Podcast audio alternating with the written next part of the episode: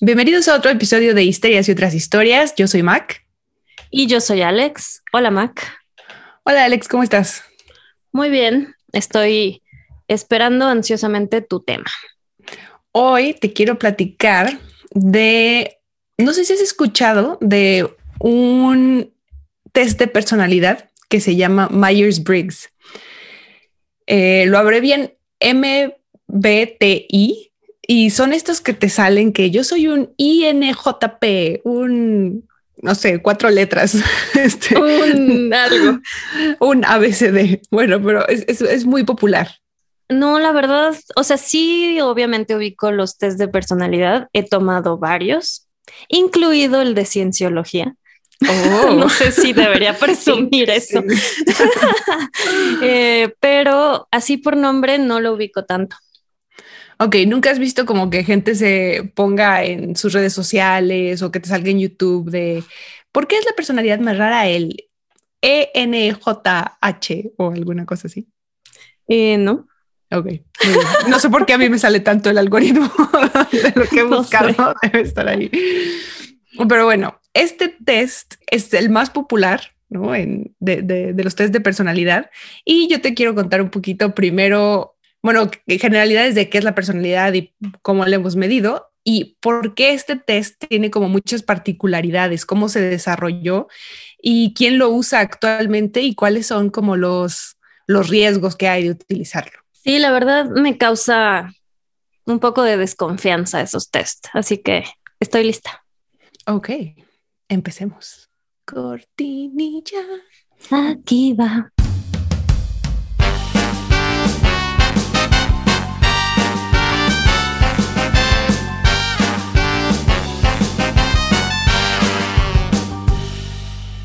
Dices que has hecho muchos test de personalidad, incluyendo el de cienciología, que ahora tengo mucha curiosidad al respecto.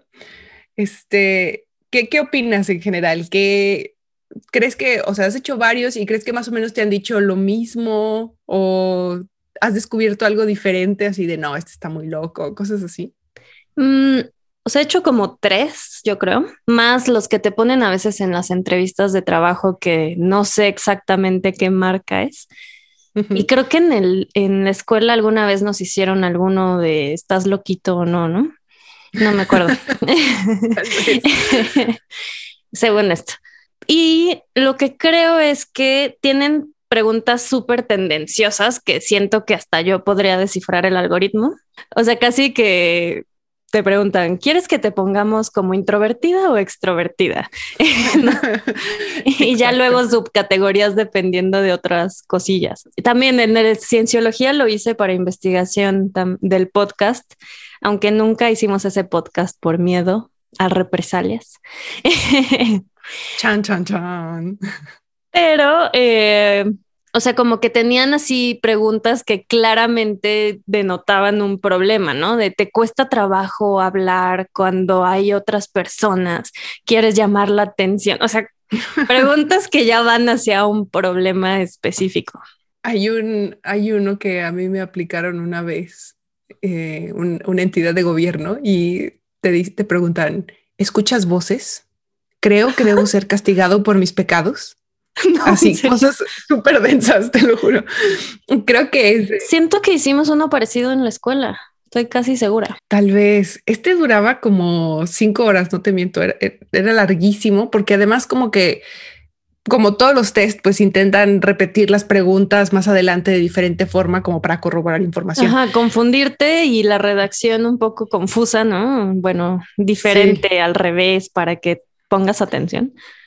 Ajá, pero tenía preguntas. ¿a ¿quién, ¿quién va a contestar? Oigo voces. Sí, si estás buscando un trabajo, no, lo sé.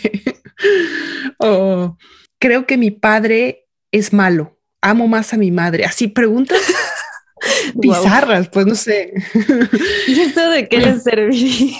Bueno, obviamente yo he estado del otro lado de recursos humanos y he sido ah. la que ve las respuestas de los test. Y a veces sí sale así gente eh, que tiene tendencias a ser conflictivo, cosas así, que no sé exactamente. ¿Y qué test has escogido como en esa parte de recursos humanos? ¿O cómo sabes qué aplicar? ¿O es el que te recomiendan así como en la empresa? Sí, o sea, yo no he sido recursos humanos, pero he sido la que va a contratar a alguien y me pasan los resultados, pero no sé cómo se llama. Porque a mí me han puesto desde acomoda los colores en orden. O sea, el orden del que más te gusta al que menos te gusta, que ah. discúlpame, pero no entiendo cómo eso no. Y dibuja, dibuja una persona. Y ya es que si lo dibujas con la mano abierta o con paraguas, no sé, te dan como una situación y tú dibujas ahí. Yo tengo una anécdota de ese, porque en la carrera tomé una clase de psicología. Ah, ok. Bueno, lo digo como si yo lo hubiera escogido, pero pues no tenía opción. me dieron de cualquier forma. Y la maestra me odiaba con todo su corazón, o sea, desde el momento cero que me vio, me odiaba. Entonces, en algún punto nos estaban enseñando de estos test, no sé exactamente si orientados hacia las empresas o en qué sentido, pero nos dijo, dibujen una persona y tráiganlo para la próxima clase. ¿no? Y entonces se lo dimos y como que supongo que ella interpretó en su casa todos nuestros dibujos y en la siguiente clase regresó y empezó a entregarlos, ¿no? Y cada que lo entregaba decía algo así como, eres una persona muy amable, muy extrovertida. Tú tienes algunos problemas con la autoridad, yo qué sé, ¿no? Y llegó a mí y me dijo, no hay cómo ayudarte y me lo dio.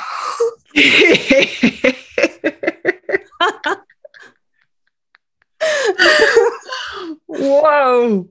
Y el odio era mutuo, realmente. Mm, supongo que no pudo ayudarte, pero... y nunca te dijo a qué se refería. O sea, ya había una descripción de que estaba mal contigo, según ella, o algo así. No, no me interpretó más. No, pues me odiaba, definitivamente. Corte A, le metí el pie y le puse tachuelas en la silla.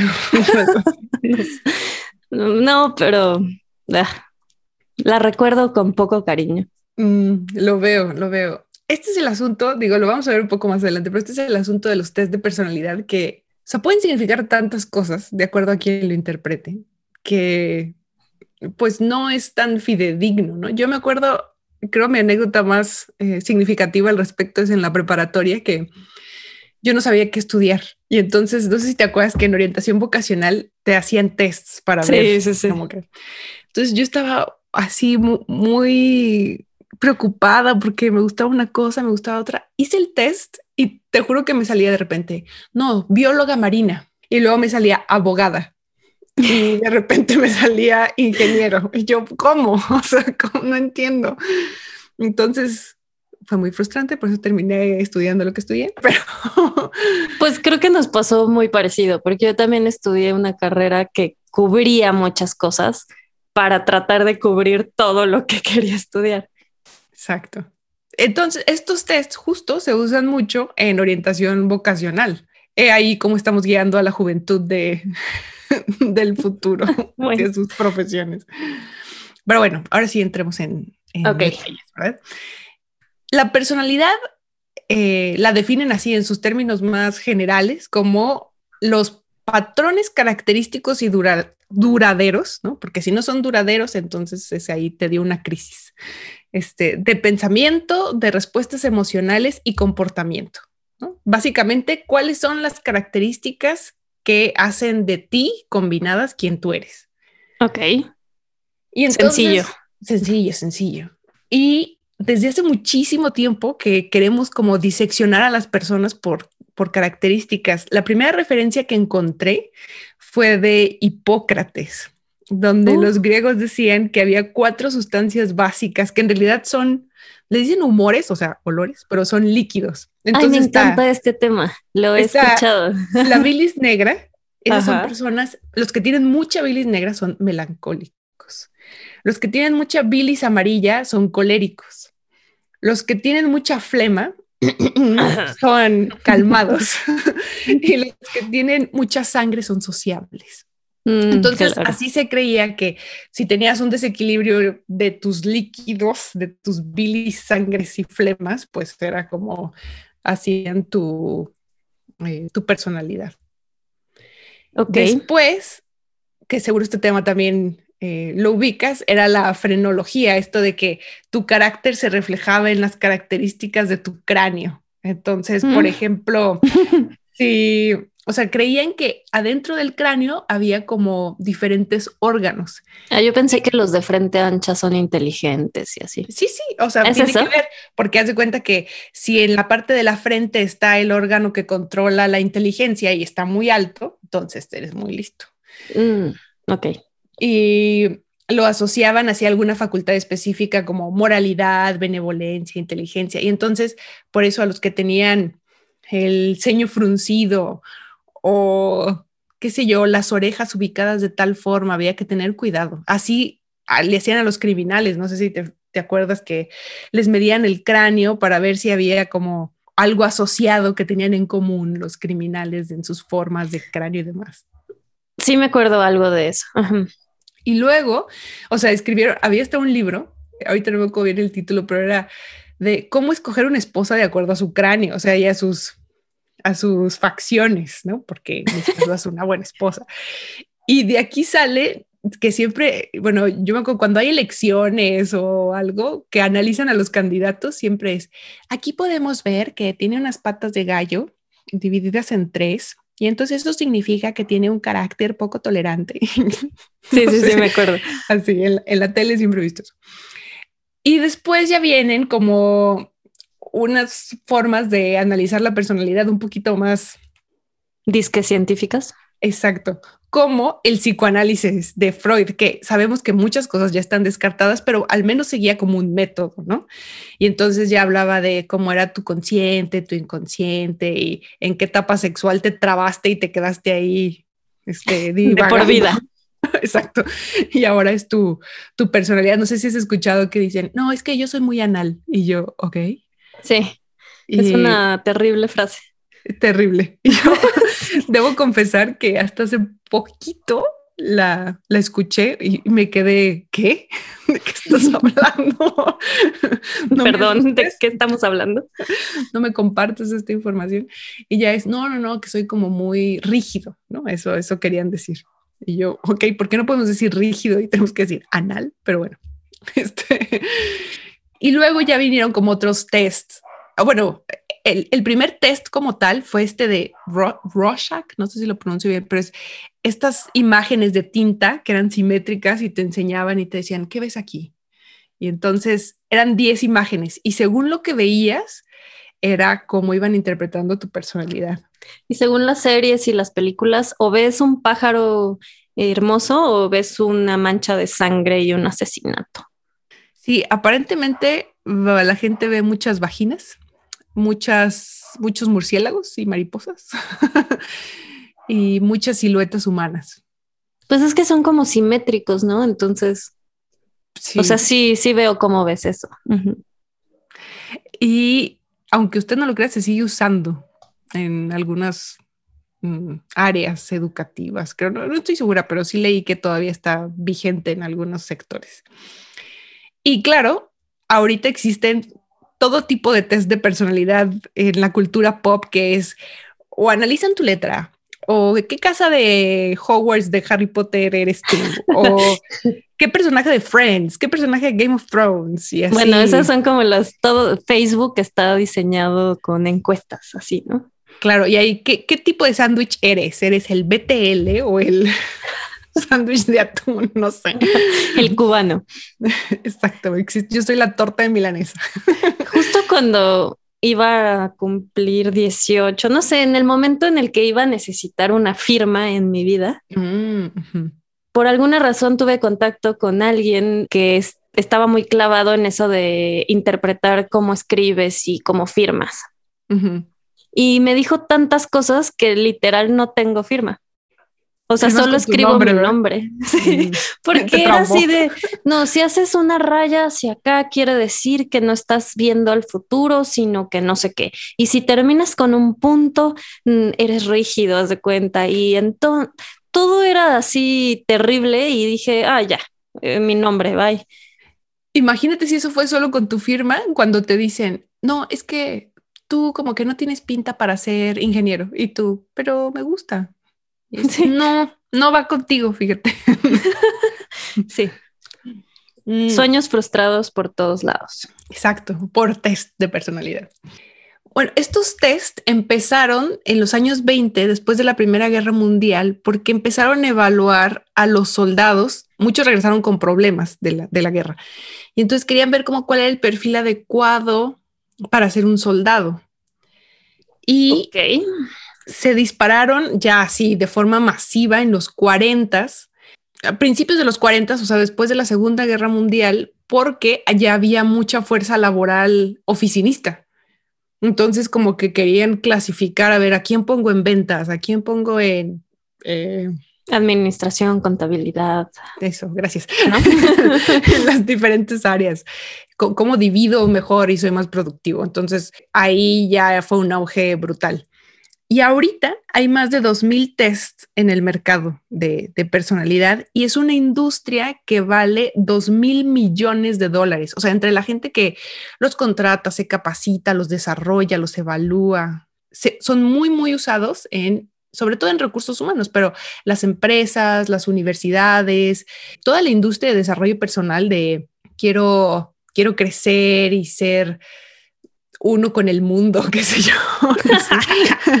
o de, de, de liderazgo. Mejorar, ándale. O de mejorar tu matrimonio, tus relaciones sociales. Sitios de citas los usan muchísimo. Claro, debe ser parte del algoritmo, ¿no? Exacto. Y gobierno también. Y entretenimiento, claro, porque pues digo, supongo que solo quieres hacer el de Harry Potter por diversión. Espero. Pero en general, qué pinches intensos somos, ¿no? sí, básicamente. o sea, no podemos no controlar todo. Pero queremos saber, eh, por ahí si escuchan un perro, disculpen, pero es que estamos, estoy, estoy grabando en un lugar donde no había grabado antes y un vecinito canino anda muy intenso. este, pero nos caen bien los perros, así que vamos a tenerle paciencia. Y esperemos que, lo vamos a decir formalmente en este podcast somos pro perros. Exacto. Si lo dudaban. Y, tenemos un pequeño perro histérico aquí al lado. Em, bueno, este test, que es el Myers-Briggs, es el más popular. Lo, lo toman dos millones de personas al año. en el mundo, o sea. Sí, en, el mundo. Y se capacitan otras tantas. debo decir que además es caro capacitarse. La última vez que vi costaba como 2.500 dólares Em, y es, son cinco días. Supongo que te certificas, ¿no? Para poderlo interpretar y así.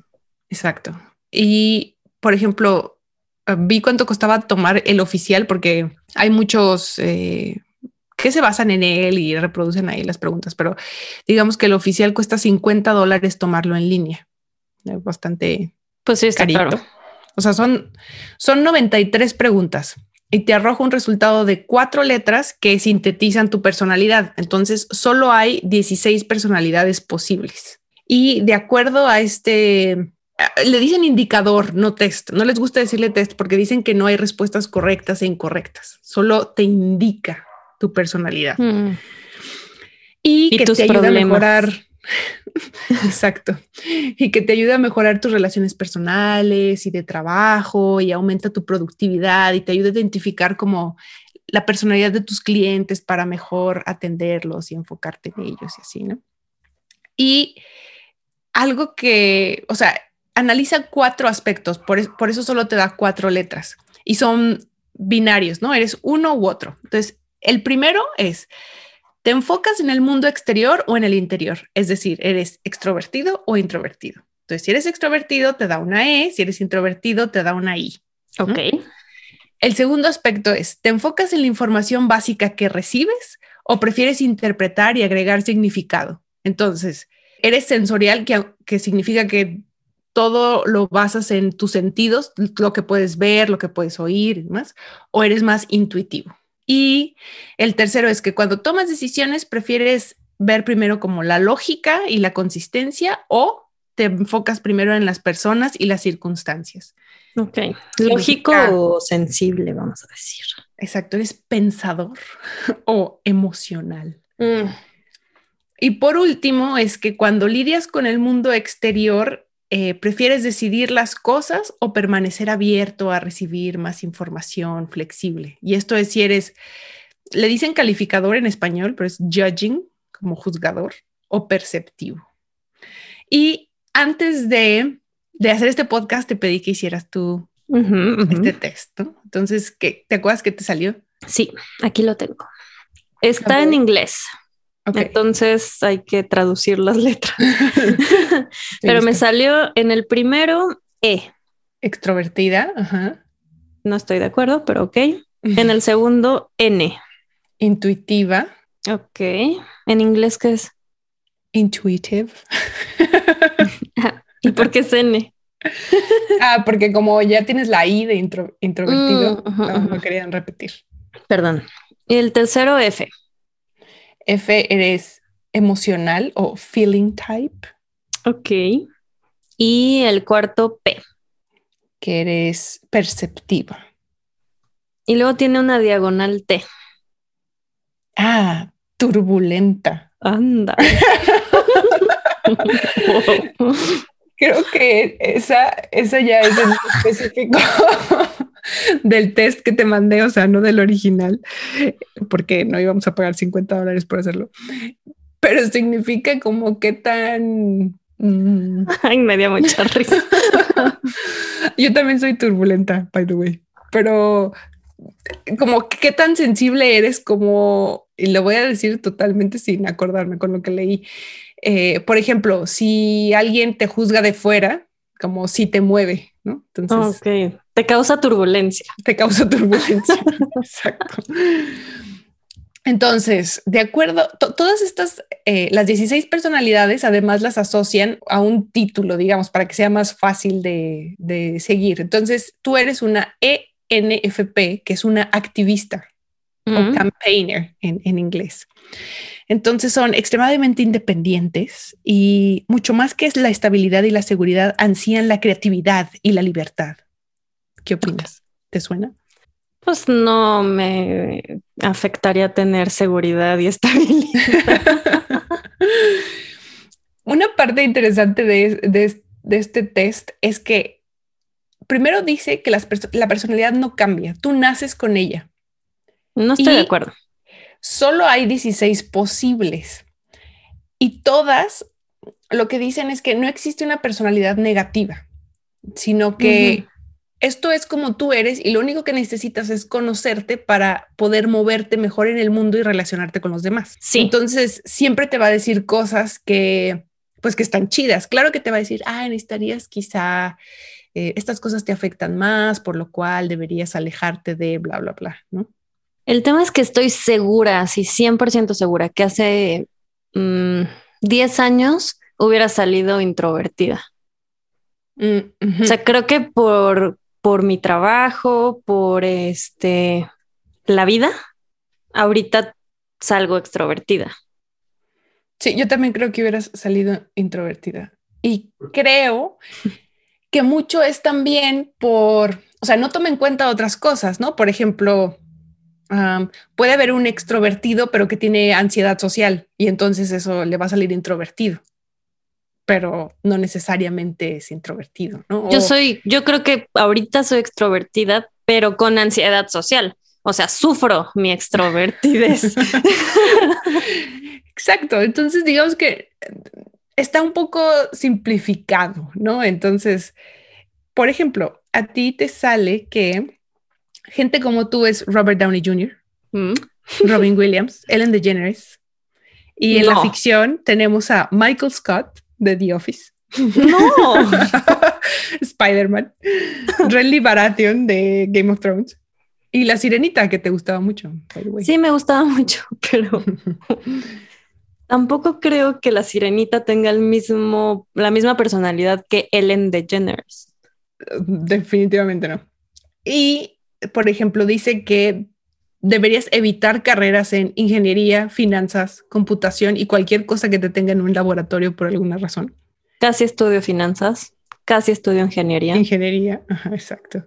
Porque aparentemente tienen fama de ser malos en matemáticas. Tú eres buena en matemáticas, por ejemplo. Exacto y que deberías más bien, aunque no sé por qué, o sea, cabe mencionar que todo esto es así, le pones en Google las cuatro letras y te salen N cantidad de preguntas de quién es la pareja ideal, por qué es peligrosa esta personalidad, son buenos en la cama, o sea, siempre son las mismas preguntas. O sea, ya es horóscopo.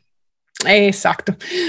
Y por ejemplo, dice que tú deberías dedicarte como a mercadotecnia, este, mm. antropología, diseño, entrenamiento físico. ¿Te interesa? No creo. Química, aunque no sé si debes mantenerte alejada de los laboratorios, como o quiropráctico. ¿Ah? un poco random.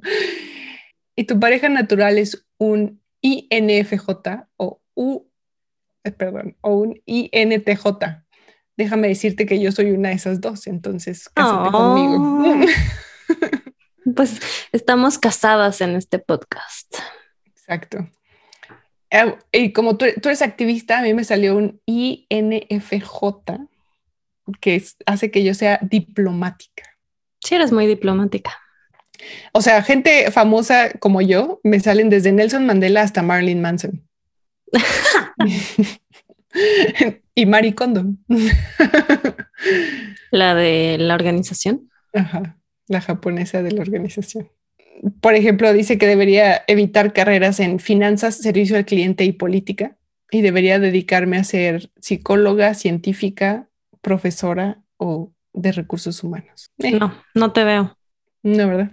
Bueno, total. Este es el test más popular.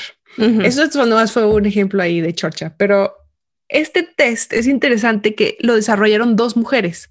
Normalmente, sobre todo por la época en la que se desarrolló, digamos que se formalizó al inicio de los 40, eh, que haya sido desarrollado por dos mujeres y que sea el más popular es bastante interesante. Bastante atípico. Y todo empezó con una mujer que se llama Catherine Cook Briggs, que nació en 1875. Entonces, o sea, vámonos muy para atrás. Esta mujer, o sea, en su época estudió la universidad. A los 14 años fue a la universidad, estudió agricultura. ¿A los 14? sí, antes universidad, o sea, el sistema era diferente, pero sí llegaba en esa edad. Su esposo llegó a los 15, o sea, no estaba tan raro este asunto. Ok, ok. Y digamos, su papá era un científico, ah, veía como todas las, eh, ahorita estaba en boga todo lo de Darwin. Y su mamá era muy religiosa, entonces tenía como este combo mezclado en su cabeza, donde como que tenía esta necesidad de aplicar ciertas cosas científicas, pero se preguntaba dónde estaba la salvación del espíritu en la ciencia. ¿no? Híjole, sí, sí, es una pregunta difícil. sí, y tuvo dos hijos, murió uno desafortunadamente y se quedó, digamos, con su hija, con la que dijo, ok, ¿podría yo aplicar cosas de la escuela, o sea, de lo que aprendí en el laboratorio aquí? En... ¿De agricultura? Sí, pero digamos que lo que hacían era como en el laboratorio pues veían, diseccionaban, ah, analizaban. el método científico, digamos. Exactamente, en la maternidad. Y entonces ella decía que la clave de tener adultos civilizados era especializarse. Y ella decidió especializarse en ser mamá. Y que era la única forma de obtener la salvación. O sea, tú especializándote de tal forma que contribuyeras a la sociedad. Y entonces tu deber como madre era guiar a tus hijos en esa especialización para que pudieran ser dignos del reino del Señor. y lo que está interesante es que en esta época surgieron también todos, o sea, era el siglo XX, ¿no? Y estaban todas estas teorías de dame a los niños y yo los formo en lo que quieras tú que sean. Es decir, son maleables y yo puedo, sin importar raza, educación, religión, convertírtelo en político, en matemático, en vagabundo, en ladrón, lo que sea. Y entonces, así en Harvard y en Stanford, por ejemplo, hipnotizaban, hacían experimentos donde estaban hipnotizando a los niños y les hablaban en latín mientras estaban hipnotizados a ver si se hacían genios. Ajá. o había universidades que te cobraban por entrenar a tus hijos como Pavlov. Estos que le suenas una campanita y responden así con un Como clicker de perro. Ándale. Y decían, garantizamos una encantadora personalidad de tu hijo. En este podcast nos encargamos de dejar mal parados a Harvard. Exacto. Pero había como toda una histeria alrededor ah. de cómo formar. Recordemos, ya habían pasado las dos guerras mundiales, ¿no? Y ahorita estaba como la Guerra Fría y lo que estaban diciendo es como el ganar, eh, o sea, el ganar esta competencia entre dos naciones que ya no era violenta, ya no era de armas, está en la gente. O sea, tú genera gente chingona y vamos a superar al otro país. El super soldado. Sí, aunque si ya no vamos a la guerra, tal vez no soldado. Bueno, sí. me fui a Marvel, pero sí. Mm, lo veo. Y había otras tendencias, claro, que decían, no, hombre, tú al niño déjalo solo y va a crecer a ser lo que sea. Y bueno, esta mujer se obsesionó con que tenía que criar a su hija para que fuera una persona civilizada y que contribuyera a la sociedad. Y entonces decía que la tenía que educar en dos cosas, en obediencia y curiosidad, lo cual suena como un poco bipolar, ¿no?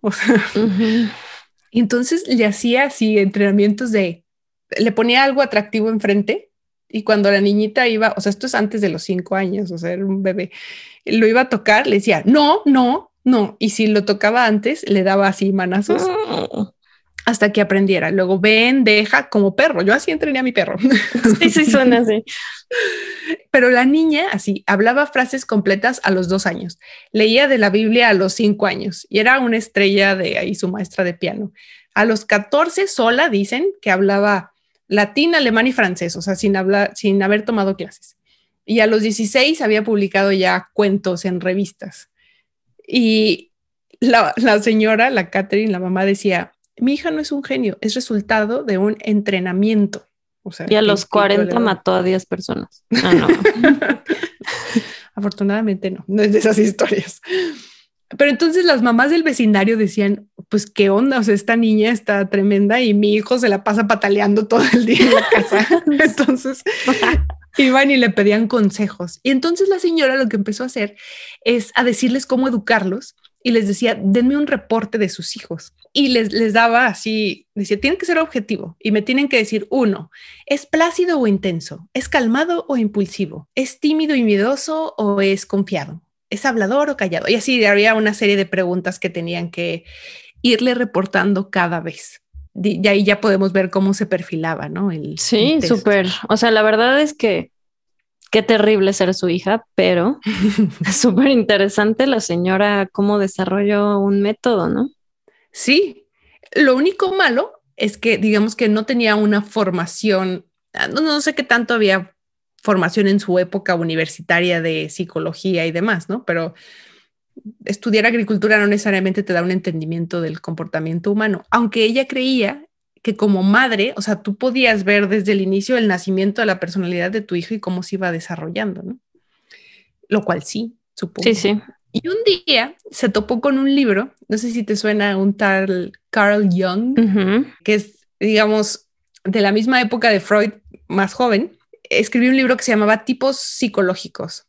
Y él ahí hablaba de introvertidos, extrovertidos, o sea, de clasificaciones que él había hecho. Y ella dijo, ah, claro, o sea, esto es lo que yo, o sea, estas son las palabras que yo necesito para lo que yo ya he estado desarrollando. Claro que Carl Jung estaba también medio, como muchas cosas del psicoanálisis se han venido abajo de Freud, también muchas cosas de Carl Jung se han venido abajo. Pues es que son, finalmente son teorías, ¿no? Claro, pero entonces por eso llevas como un registro, ¿no? Y vas viendo qué patrones se repiten, qué patrones no. El problema está en cuando tú no haces un buen registro para poder decir, ah, esto sí es un patrón. Pero ¿cuántas personas tendrías que registrar para que sea un patrón verídico para el mundo? Ah, pero eso existe ahorita, no sé la respuesta, pero... Sí, claro, es, es una fórmula, es la fórmula del muestreo, pero en esas épocas como que dudo que se haya manejado así. Sí, y había, o sea, sí había formas, pero por ejemplo a Carl Jung no le gustaba. Él era eh, de observaciones y anecdótico. Y de acuerdo a sus observaciones, él hizo sus escritos. Y entonces esta mujer se obsesionó tanto con, con Carl Jung, soñaba con él, escribió, le escribió un himno, Hail Carl Jung. Eh, escribió un cuento erótico. Sobre, le escribía cartas así preguntándole de, oye, estoy haciendo este análisis y dime qué, qué, cómo interpretas tú esto. Y sí, sí le contestaba, o sea, sí tenían una, ahí una correspondencia. Y entonces decidió que iba a desarrollar una herramienta para llevar todas las ideas de Carl Jung a las masas. Y hasta abrió, recordemos que en el psicoanálisis hay mucho de interpretación de los sueños y así, abrió un club de interpretación de sueños en su barrio ahí con las señoras. Entonces hacía que llevaran su registro de sueños y ella, así como tu maestra de la universidad, les decía, claro, es que es un pavo real y el pavo real significa, qué sé yo. y no fue ella quien realmente ya, digamos, planchó el indicador, sino su hija, que ya que eh, su hija estudió ciencia política y ya que quiso entrar al mercado laboral, dijo, ¿cuál es el trabajo ideal para mí? Dice, porque hay trabajo ideal para hombres y para mujeres. Decía, las mujeres podemos hacer el mismo trabajo que los hombres, pero nos cuesta más. Dice, y es una pérdida de tiempo y de vida dedicarle más tiempo a algo que alguien más puede hacer de forma más fácil. Y claro, después de los 40 es que muchísimas mujeres se integraron a la fuerza laboral, como que tenía ahí ella una pequeña obsesión de descubrir qué es el trabajo ideal para cada persona. Y decía, o sea, estamos, eh, recordemos, estamos después de la Segunda Guerra Mundial, ¿no? todo un, cambio social. Decía, el triunfo, o sea, de, de, esta sociedad va a venir de individuos iluminados, es decir, de, que las personas correctas estén en los lugares correctos. Entonces quería resolver el gran problema de una división inteligente de trabajo. ¿En qué debes de trabajar tú? Me hace sentido. ¿No? Querer resolverlo. Y entonces aquí te digo que había una explosión de tests ya, o sea, había muchísimas empresas, bancos eh, solicitaban test para saber dónde ubicar a sus empleados y demás. Y ella conoció de alguna forma a uno que tenía una empresa justo que aplicaba esos tests y le dijo, oye, yo trabajo para ti gratis para aprender un poco cómo es este manejo y mientras para desarrollar ella como la idea de su mamá, pero ya planchada en un indicador. Y su idea principal era que un trabajador debía sentirse útil y necesario en el puesto donde esté para que lo acepte voluntariamente sin importar cuál puesto sea, ¿no? O sea, si es barrendero, maestro, tú estás en el lugar que tienes que estar porque esta es tu personalidad. Está ya medio cultoso eso. Sí, además de que yo le veo un asunto ahí como medio de manipulación, ¿no? O sea, exacto de no importa si tú estás hasta abajo eh, del, no sé, en la escala laboral, ahí estás bien. Naciste para estar aquí. Exacto. Naciste para estar abajo. Y entonces su método fue, voy a observar a mi familia. Y entonces así veía a su esposo y a sus hijos y decía, ah, este es así, este es introvertido, este es extrovertido. Y luego les decía, a ver, ¿tú cómo contestarías esta pregunta? De, ¿prefieres tener un jefe que sea rígido, pero confiable o amable, pero no, qué sé yo. Ajá. y entonces era, ah, pues esto. Ah, no, pero ¿por qué contestaste eso? O sea, ella intentaba acoplar las preguntas según las personalidades que había visto en su familia. Y de ahí lo empezó a desarrollar y empezó a afinar sus preguntas, lo empezó a aplicar en la escuela de sus hijos y luego ya se lo presentó a su jefe y su jefe lo empezó a promocionar hasta que llegó, o sea, de sus primeros clientes fue el antecesor de la CIA, que era la Oficina de Servicios Secretos. lo que querían, recordemos, Guerra Fría, era determinar qué agentes encubiertos quedaban mejor para qué tipo de misiones, de misiones secretas y cómo usar su personalidad para engañar y, e infiltrarse en líneas enemigas y así. Me hubiera gustado saber qué tan bien les fue. Mal. ah, ok. bueno, vaya, eh, eh, esto que estoy diciendo.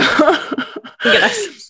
Lo, lo, lo leí en un libro de una profesora inglesa que se llama Emre Merve, no lo sé pronunciar, y digamos que no es muy favorable a este test de personalidad.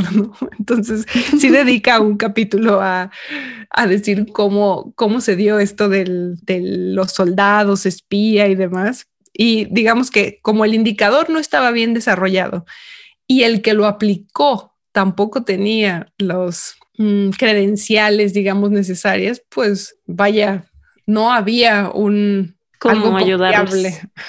Como mi maestra me dijo, ni cómo ayudar. Ni cómo ayudarles. Pero hace cuenta que em, empezaron a llegar, o sea, gente los contrataba de universidades, de oficinas de gobierno, de farmacéuticas, de aseguradoras, porque querían saber, según la personalidad de sus clientes, si debían cobrarles más o menos. O sea, porque qué tal que si son extrovertidos, seguramente toman más riesgos y entonces hay que cobrarles más en el seguro.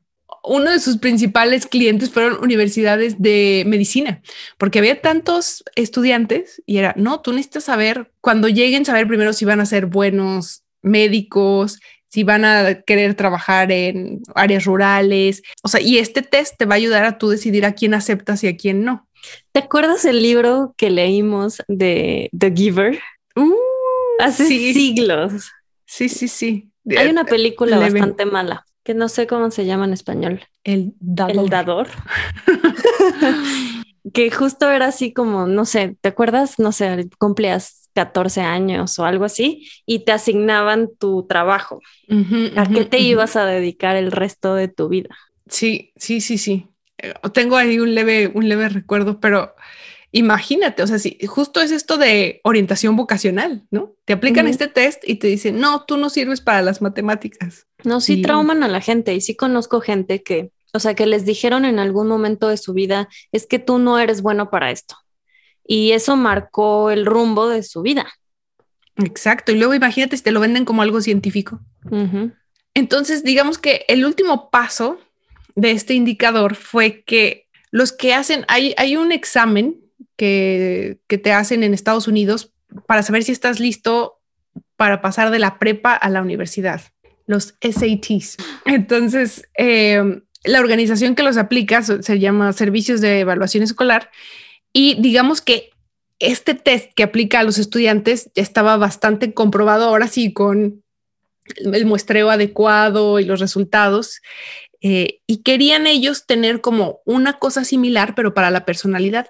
Entonces empezaron a convocar a varios que habían desarrollado test de personalidad para evaluar la validez y si sí resultaban válidos, pues poderlos aplicar y claro, sacar dinero. Estos sacan mucho dinero de esos, de esos tests. Sí, de hecho hay un gran escándalo en Estados Unidos. Ah, sí. Pues sí, todo esto, ¿te acuerdas la tía Becky de Full House? Ah, sí, sí, sí, sí. Pues ahorita está en la cárcel porque justo hacían todo una chanchulla para que sus hijos salieran súper altos en estos exámenes y pudieran entrar a las mejores universidades. Y pagaban dinero como si fueran donaciones, pero realmente pues era una persona ahí manipulando todo esto. Y además, por ejemplo, decían, no, es que ella tiene este, dislexia. Entonces tiene que hacer el examen sola en su casa, no, no sé. Con libro abierto. Hay toda una serie de Netflix. Entonces, primero aseguraban que tuviera muy buenos SATs para que pudiera entrar a las mejores escuelas. Y luego eh, los metían como al equipo de remo o de cualquier deporte así donde no hay tanta gente que entra a esos equipos y tienen que cumplir una cuota y se pone ahí de acuerdo con el de el entrenador, digamos, y nunca jamás ella iba a ir a, hacer remo. En este caso, digo ella, porque la hija de la tía Becky era una influencer que además se la pasaba poniendo en Instagram, odio estudiar, me choca la escuela, no voy a ir a mis clases porque qué flojera.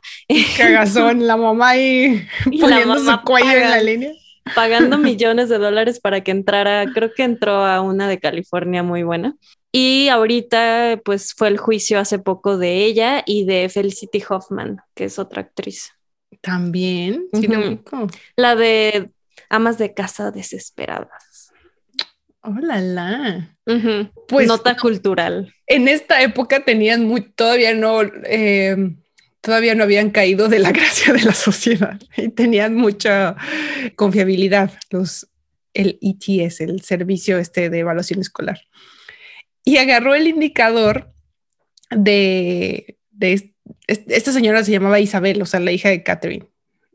Y se llama Myers Briggs porque es Isabel Myers y Catherine Cook Briggs, entonces por eso lo abreviaron así. Y creo pasaron, ya no me acuerdo cuántos años intentando probar la validez del, del test. Mm, o sea, fueron más de 10 años. Y lo que hacían era, intentaban ver las preguntas y luego ver las hojas de respuesta, o sea, cómo evaluaba y lo metían, lo mandaron, por ejemplo, a reclusorios, donde lo utilizaban para saber si podían distinguir eh, a los peligrosos de los no peligrosos. Lo mandaron a instituciones religiosas, a muchísimas escuelas. Pero Isabel, que ya en esta época era una viejita, bueno, tenía más de 60 cuando empezó ahí y terminó más de 70. Le voy a decir a tu mamá. a lo que me refiero es que ya tenía ciertas ideas como que no quería que vieran sus hojas de evaluación, o sea, de cómo evaluaban, porque creía que podían caer en las manos de los rusos. Y entonces ella los evaluaba sola a mano. Ay, Dios. Y los del ITS decían, tenemos computadoras que evalúan un examen en cuatro segundos o cuatro minutos, no sé. Y la otra no. Y no quería compartirlo. O sea, ella se quedaba toda la noche evaluando y luego ya les mm. daba todas sus hojas y la gente, o sea, los investigadores de ahí se estaban volviendo locos. Pero a ver, recuérdame entonces en qué año estamos ya. Estamos por el 53. Mm, ¿Había computadoras? bueno, máquinas de estas que metías el, no, no, sé si había computadoras, pero para evaluar los tests, de mm. que haces huecos en las hojas. Bueno, entonces tal vez no tenían computadoras, pero tenían máquinas. Tal vez sí computadoras, la verdad no lo sé. bueno, la primera computadora se desarrolló en la Segunda Guerra Mundial. Entonces, vean la película Enigma. Eh, sí, a lo mejor ya había algún tipo de procesador más funcional que la señora. Sí, además, digamos, si duró 13 años con ellos, ¿no? Entonces mm, hubo avances tecnológicos. Intentaron, cambiaron las preguntas y lo hicieron más corto, más largo, cambiaron la forma de, de evaluarlo, pero por más que ponían, o sea, emparejaban ahí a ingenieros científicos con, con esta mujer, se peleaban todo el tiempo y al final, o sea, después de todo este tiempo, no pudieron probar la validez del indicador. Entonces rompieron relaciones después de muchos años. Híjole, qué triste, ¿no? O sea, porque mamá, hija, literal décadas de trabajo. Sí, aunque su historia no es triste. O sea, mm. para mí lo triste es que en realidad sí encontró quien se lo publicara. Era una compañía que se llamaba Consulting Psychology Press, que sigue siendo el publicador del, del indicador que a pesar de que otras organizaciones lo rechazaron, ellos se lo aceptaron y digamos que se convirtieron en el guardián del indicador y lo que hicieron fue simplificar más las preguntas, hacerlo más corto, más atractivo, hacer ciertas adaptaciones a las descripciones de, los, de las personalidades y lanzarlo al, al mundo. Y ellos eran mercadólogos. Exacto. Y haciendo hoy lo famoso que es, a pesar de que no se pudo encontrar que tenía validez. Entonces, no sé cuál es la parte triste, pero digamos que, ¿por qué no tiene fundamento científico este test? A, mí lo que, me, lo que me trauma es que se use tanto, o sea, se usa... Se usa para tomar decisiones que cambian vidas. Exacto. Y por ejemplo, de acuerdo al libro, 89 de las 100 compañías de Fortune Fortune, esta clasificación de, empresas. Exacto. 89 lo usan para identificar a sus aplicantes y ver cuáles habilidades eh, quedan mejor con sus empleados, ¿no? O sea, ATT, Exxon G, o sea, son grandes empresas, lo usan, no tiene validez, lo usan. Sí, sí, sí los usan en talleres sobre matrimonio, espiritualidad, deporte, liderazgo, etcétera, en orientación vocacional. Incluso este Herman Miller, el que hace muebles, Ajá. adaptó el indicador y entonces hace sillas y escritorios para diferentes tipos de personalidad, por ejemplo. Uh. Pero entonces, este test, haz de cuenta, toda su su, sustento, o sea, cuando ellos te lo platican, es que se basa en las teorías de Carl Jung. Entonces dicen, ya, como se basa en él, es válido, tiene sustento. El asunto es que, por ejemplo, Carl Jung nunca, o sea, siempre dijo que la personalidad no era innata y que no podía ser o 100% introvertido o 100% extrovertido porque entonces estarías bastante cucu. Claro. Y él solo tenía tres categorías de personalidades así binarias y esta, esta mujer agregó otra porque decidió que le hacía falta una. Luego, por ejemplo, esto que dices de si tú lo hubieras tomado antes, te hubiera salido otra cosa.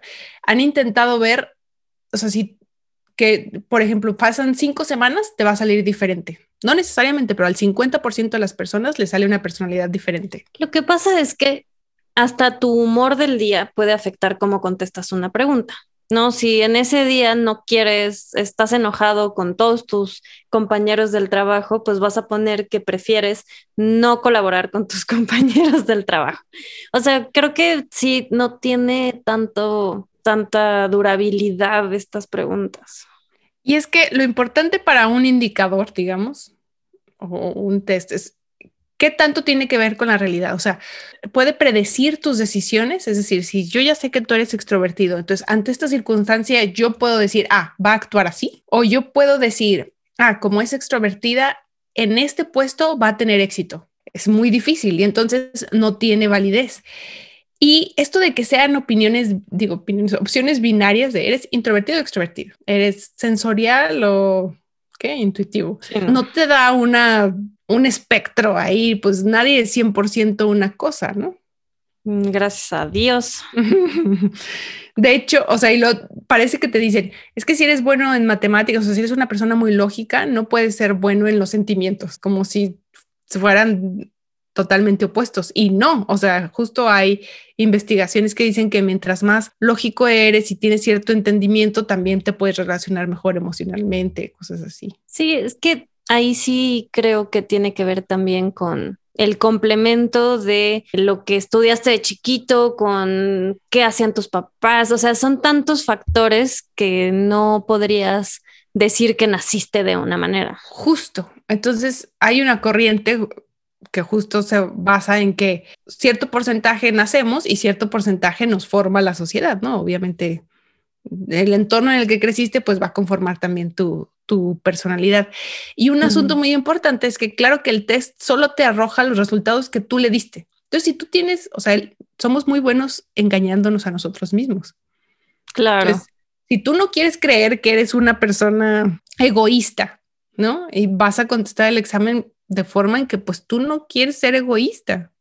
Sí, o la sociedad te ha dicho que tienes que saber trabajar en equipo, ¿no? Entonces, ni modo que pongas que eres nefasto trabajando en equipo cuando quieres entrar a una empresa donde hay personas con las que vas a tener que trabajar.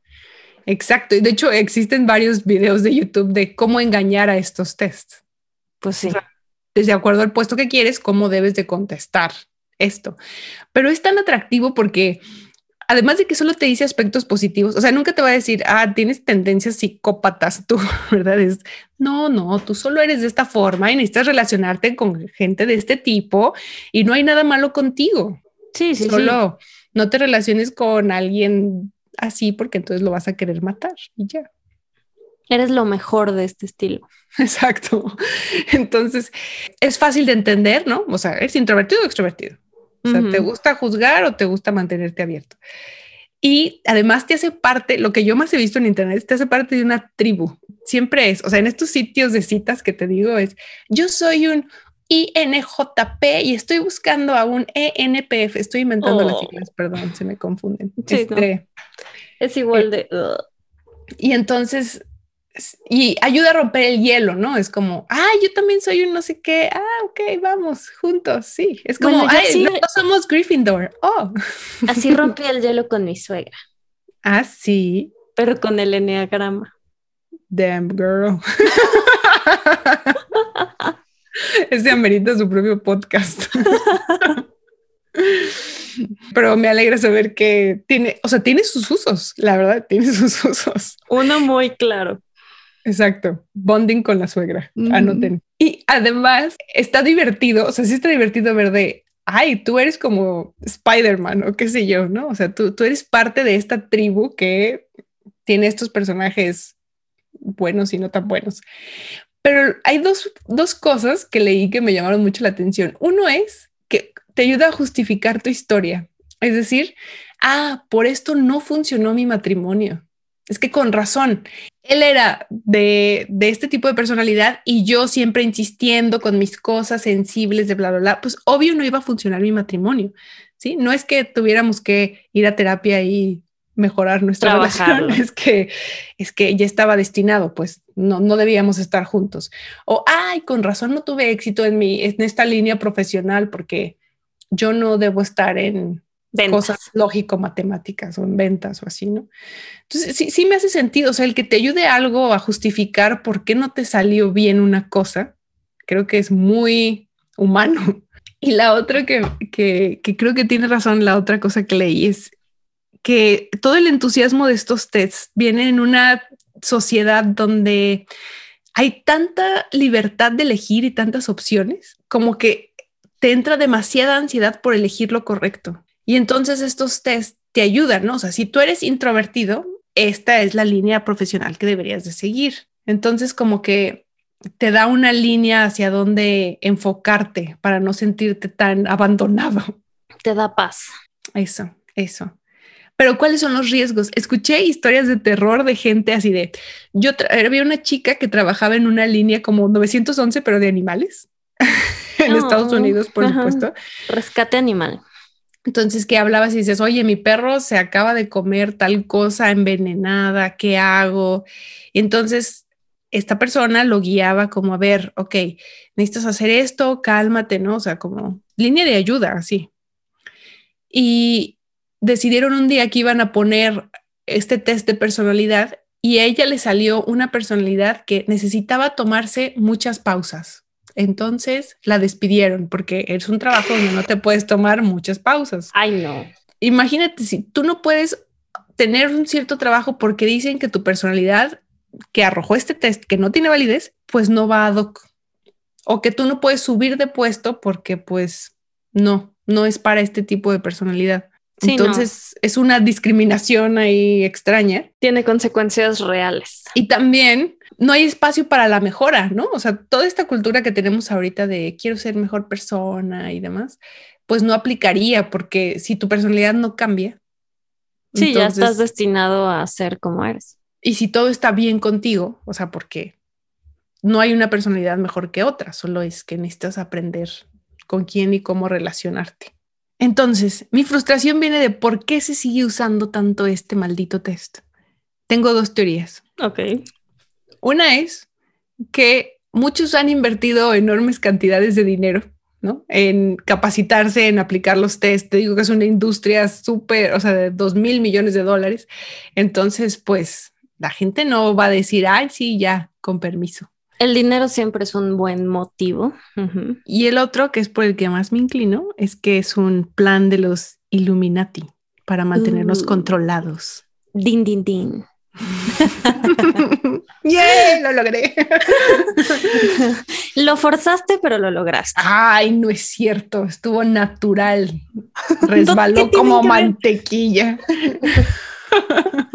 bueno, para todos los millones de fans de este podcast, tenemos el reto de decir en cada capítulo las palabras histeria, que lo hiciste hace rato. Exacto y también Illuminati, porque son culpables de todo. Exacto, como culpables de que se siga usando este indicador en empresas, en universidades, o sea, como algo válido cuando no lo es, para, mantenerte. Controlar las masas. Mantenerte en tu huacal. Seguro eso está así en los escritos de los Illuminati. para mantener a la gente en su huacal. Vamos a hacer. Proponemos los siguientes pasos. Exacto, cerrando con una risa malévola. Pero bueno, la intención de estas dos mujeres era revolucionar el mercado laboral, ¿no? O sea, sus intenciones eran buenas. Querían como que la gente estuviera a gusto y encontrara su lugar en el mundo y fuera feliz. Solo pues tiene ciertas perversiones, ¿verdad? Qué difícil es aceptar que tu trabajo de toda la vida no tiene sentido. O sea, porque cuando hicieron estos exámenes y le intentaron por todos lados y no, no encontraron que fuera válido, pues ella tenía que haber dicho, no, pues no era por aquí, ¿no? Pero lo que dijo fue esta gente obsesionada con sus estadísticas que quiere probar una y otra vez y otra vez y que no ve que sí funciona, ¿no? O sea, como ya lo están aplicando varias empresas y funciona. ¿Por qué tienen que cuestionar todo? ¿no? O sea, todos podemos engañarnos claro. a nosotros mismos. Lo que sí es que digamos que estos test, o sea, aunque sea el de Harry Potter, te lleva a como a un pequeño proceso de introspección, ¿no? O sea, ¿me gusta esto o no me gusta esto? ¿Soy bueno para esto o no soy bueno para esto? Digamos, eso siempre es bueno, ¿no? Como un, un pequeño pasito a pensar en ti y cómo eres. No Supongo.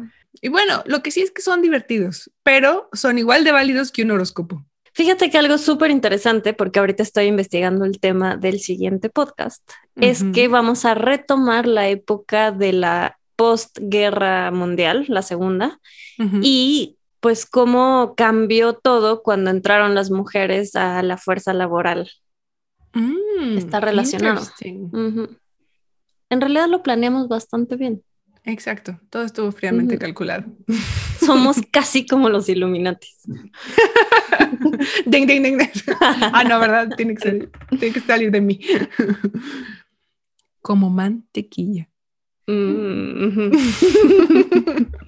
bueno, esperamos que les haya gustado este episodio. Por favor, no hagan estos test para tomar decisiones importantes en su vida, solo como un aspecto de diversión y entretenimiento. Y si quieren romper el hielo o conseguir una cita, está bien. No tomen decisiones importantes. Con el test. Basados en el test. Con el test. Nunca en la vida tomen decisiones importantes. Bueno, eso fue todo del test, que no es test, que es indicador del Myers-Briggs. que no cuenta, pero tómenlo. Espero les haya parecido interesante y nos vemos en el próximo episodio de Histerias y otras historias. ¿Dónde nos pueden contactar?